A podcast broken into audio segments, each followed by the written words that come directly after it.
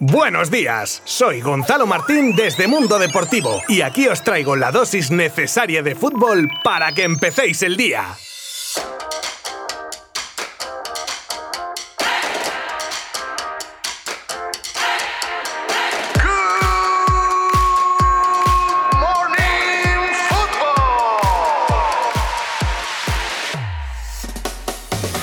Bueno, bueno, pues parece que la segunda competición europea este año está dando alegrías y sorpresas a partes iguales al fútbol español. Teníamos dos equipos aspirando a acceder a los cuartos de la Europa League y ha habido pleno. En el molde Granada, el equipo nazarí que ha conseguido pasar en un partido muy sufrido y que hasta el final ha estado al rojo. Pero gracias al resultado de la ida, la derrota de ayer 2 a 1 en Noruega sabe a victoria y deja una clasificación histórica para este Euro Granada que después de haber llegado hasta donde está, se encuentra en ese punto de ya querer aspirar a ganar todo, aunque sea muy complicado, pero la moral la tiene por las nubes y el tema mental sabemos que es un tema muy importante en este tipo de competiciones. En el otro partido de ayer con equipo español, el Gerard Moreno Dinamo de Kiev acabó con idéntico resultado que la ida para los del submarino amarillo. Que sí, que le he llamado como su delantero porque ahora mismo Gerard Moreno es el alma del equipo y el que se echa a la espalda toda la responsabilidad en ataque. Y ya nos está acostumbrado a actuaciones estelares esta temporada, y eso le ha abierto, por ejemplo, la puerta de la selección y le ha convertido en uno de los hombres de moda del fútbol español. Bueno, y aparte de esto, pues eso, que el Villarreal también se clasifica para cuartos. Y hoy, a partir de las 12 de la mañana, sorteo de Champions donde veremos cuáles son los emparejamientos de cuartos de esta competición, con especial atención al rival que le toque al Real Madrid, que recordamos saldrá de entre City, Liverpool, Chelsea, Dortmund, Bayern, PSG y Oporto. Veremos qué suerte le depara el sorteo a los merengues. Y ya sabéis, todos a la web de Mundo Deportivo a seguir el sorteo, o si ya ha sido cuando estés escuchando este episodio de hoy, pues igualmente para descubrir cuáles han sido los emparejamientos y así me los podéis contar a mí.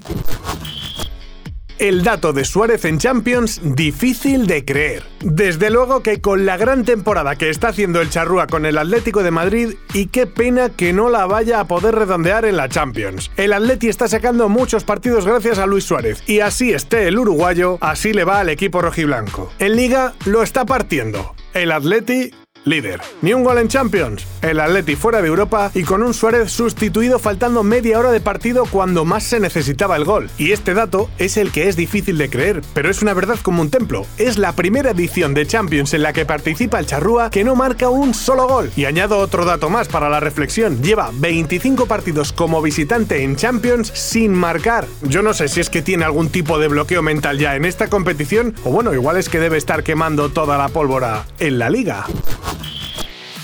El gol de Emerson al Atlético le costó casi 300.000 euros a un aficionado. Don Alan Davis, querido amigo, todos estamos contigo en tu pesar y en tu tristeza, pero por favor no hagas locuras que la vida sigue. Eso sí, sin 250.000 libras que te ibas a meter en el bolsillo si Emerson no hubiese metido el segundo gol del Chelsea ante el Atleti en el minuto 95. Me imagino al pobre Alan descorchando una botella de champán en el minuto 94 de partido, mandando WhatsApps a su familia y amigos, redecorando la casa mentalmente y pensando en el coche que se iba a comprar. El del Chelsea, lateral izquierdo, recordémoslo, y un minuto después rompe todos los sueños del pobre Alan. Pues sin dinero se queda, pero casi peor es tener a todo el mundo que te lo estará recordando para los restos. Ánimo Alan, de todo se sale.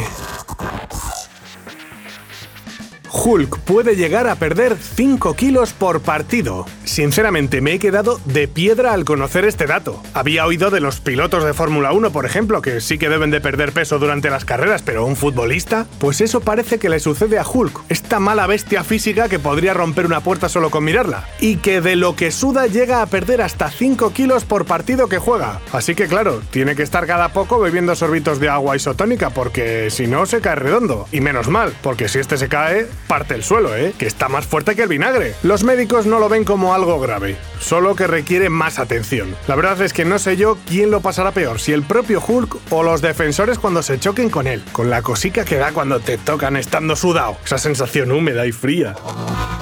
El exfutbolista Carlos Aranda detenido en una operación contra cultivo de marihuana. Anda, anda con Aranda. Si en 2019 fue detenido por supuestamente participar en una organización dedicada al amaño de partidos, ahora Carlos Aranda, recordemos, ex de Real Madrid, Villarreal, Sevilla, Osasuna, se ha pasado al cultivo de perejil de la risa, en una operación que se ha saldado con la detención de cinco personas, aunque Aranda ahora mismo se encuentra en libertad provisional, y que en sendos registros la policía intervino. 700 plantas de marihuana, unos 20.000 euros en efectivo, 6 vehículos, material informático, teléfonos móviles.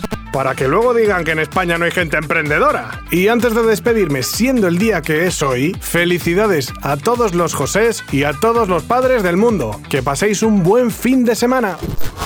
Mundo Deportivo te ha ofrecido Good Morning Football, la dosis necesaria de fútbol para comenzar el día.